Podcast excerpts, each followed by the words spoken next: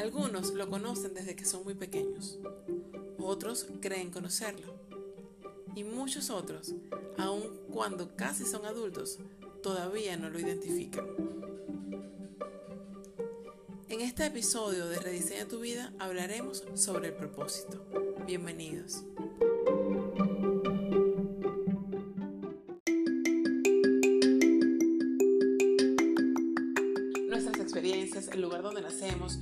Padres que tenemos, las decisiones que tomamos y las que dejamos de tomar, los mensajes y las enseñanzas que recibimos. En fin, nuestro pasado podría definir la vida que tenemos. De alguna manera le ha dado forma. Sin embargo, siempre tenemos la oportunidad de elegir con qué de todo eso nos quedamos, qué hemos aprendido, qué nos sirve. Podemos quitarnos condicionamientos y creencias que quizás en algún momento nos funcionaron, pero que ahora nos limitan, y darle un giro a nuestra vida, rediseñarla a nuestro gusto. En este espacio comparto contigo anécdotas, reflexiones, tips y estrategias para encontrar una manera distinta de mirar nuestras experiencias y vivencias y descubrir posibilidades ocultas en ellas. Todo con el propósito de comprender que el pasado no tiene por qué definir nuestro presente y nuestro futuro, de cuestionar las creencias y pensamientos que tenemos, de que conectemos con nosotros mismos y con nuestra esencia y dejemos nuestro aroma en el mundo. Yo soy Andreina Quevedo y eso es Rediseña tu vida.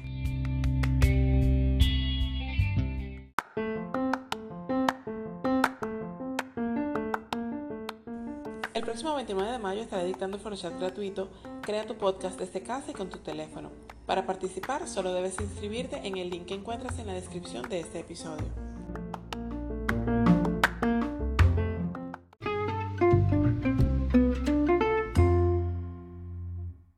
Hola, hola, gracias por estar acá y acompañarme en este episodio de Rediseña tu vida. Si te preguntara cuál es tu propósito, ¿qué responderías? ¿Podrías responderlo inmediato o te quedarías pensando?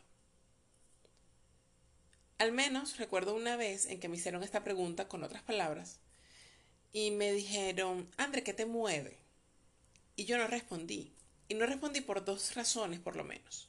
Primero, porque no sabía lo que me movía.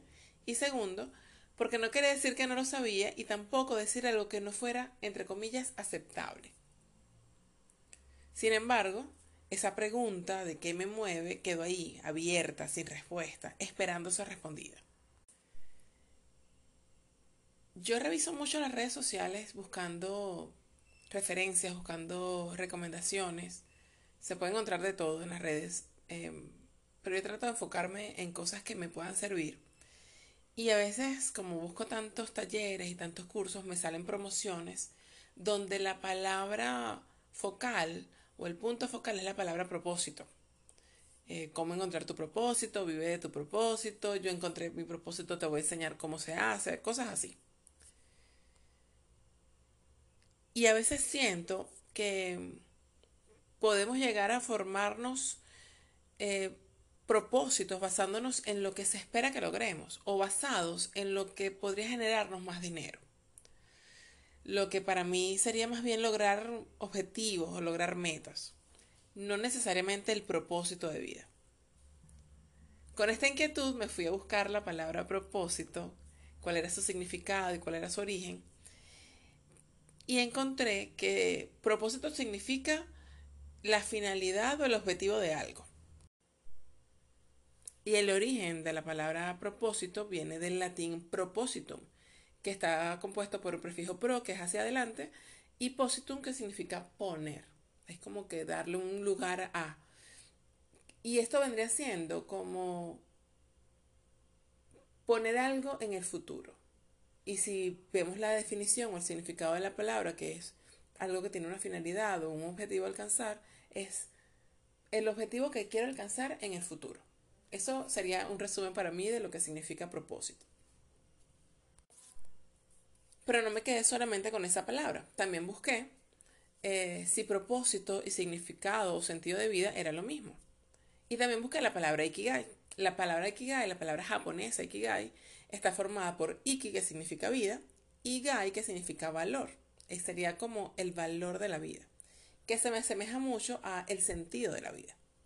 Tener estas dos definiciones me hizo pensar que a veces cuando nos hablan de propósito, podemos entenderlo como eso que le da valor o sentido a nuestra vida, pero que no necesariamente un propósito es nuestro ikigai o nuestro sentido de vida. Por lo menos así lo entiendo yo. Cuando busqué si propósito y sentido de vida eran lo mismo, me encontré con que, aunque se usan de manera indistinta ambas terminologías, el sentido de vida abarca los propósitos que tenemos en nuestra vida, pero que no necesariamente el propósito abarca nuestro sentido de vida, nuestro significado de vida. Y yo empecé a relacionar el sentido de la vida con eso que te mueve, con el Ikigai. Creo que el propósito de vida es lo que tú quieres entregar al mundo. Y el sentido de la vida es eso que la vida misma pide que le entregues. Una vez alguien me comentó que le habían dicho que su propósito no necesariamente tenía que generarle ingresos. A lo que esa persona concluyó que su propósito o que el propósito podía ser algo así como un hobby. Aquí estoy, por supuesto, homologando propósito con sentido de vida. Yo le respondí a esa persona que los hobbies solemos tenerlos como un pasatiempo, como algo que hacemos si nos sobra tiempo. Después de que hemos hecho lo que es nuestro propósito, nuestro objetivo, desde que, después de que hemos puesto nuestra, nuestra energía, nuestro tiempo y nuestra atención en esas cosas que queremos lograr. Después de esa pequeña conversación, quedé pensando que a veces lo que sentimos que es nuestro propósito o sentido de vida no es socialmente considerado algo útil o productivo. No es visto como algo serio. A veces reconocer cuál es nuestro sentido de vida, nuestro propósito nuestro, o nuestro ikigai se nos hace difícil, porque estamos repletos de condicionamientos sociales, familiares, creencias, porque alguien nos dijo que deberíamos ser tal cosa porque en eso somos buenos o nos sale bien. Pero hay cuatro factores que al encontrarse, al coincidir, nos permiten identificar cuál es nuestro Ikigai. Y son la pasión, la profesión, la vocación y la misión.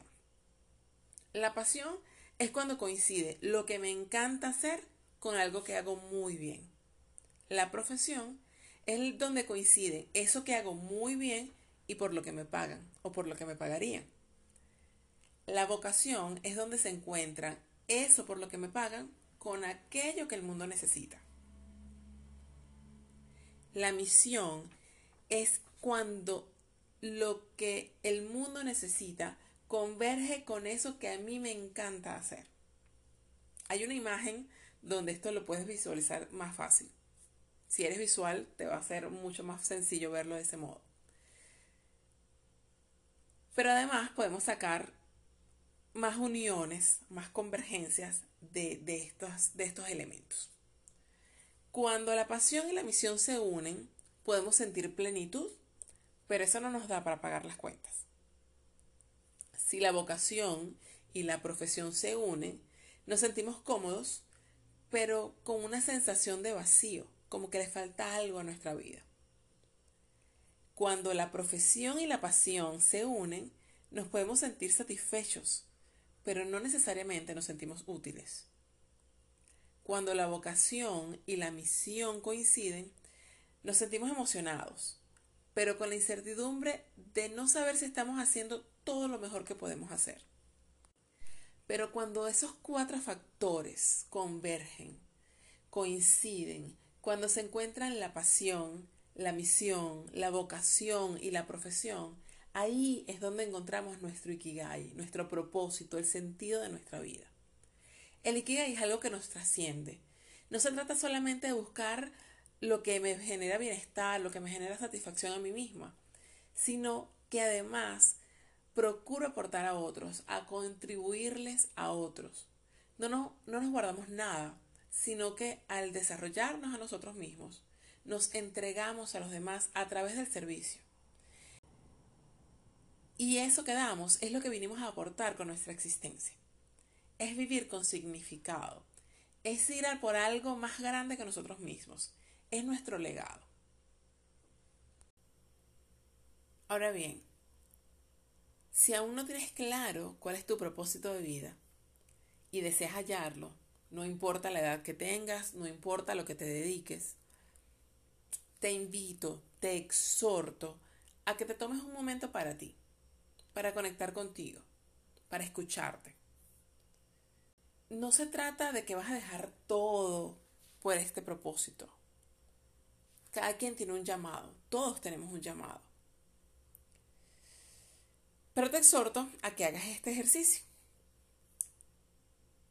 Tómate dos o tres respiraciones lentas y profundas. Y luego sigue el ritmo habitual de tu respiración. Puedes contar hasta 10 mientras inhalas y exhalas.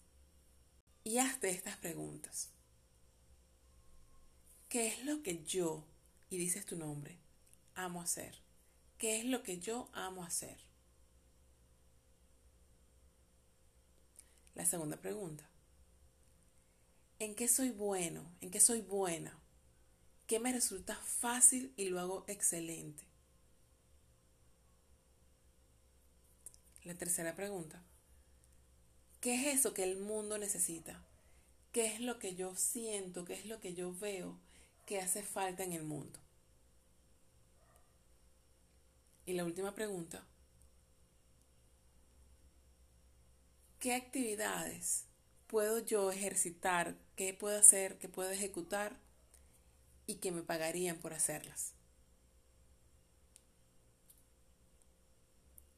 Entre cada pregunta, haz una pequeña pausa y toma conciencia del ritmo de tu respiración.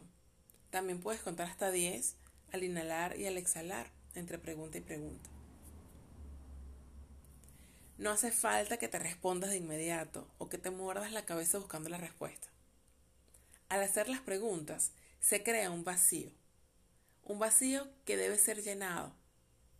Y las respuestas van a llegar como una especie de revelación.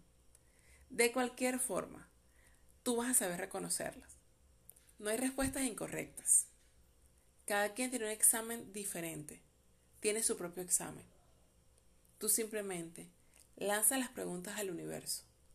Y el universo se encargará de llenar el vacío que esa pregunta creó.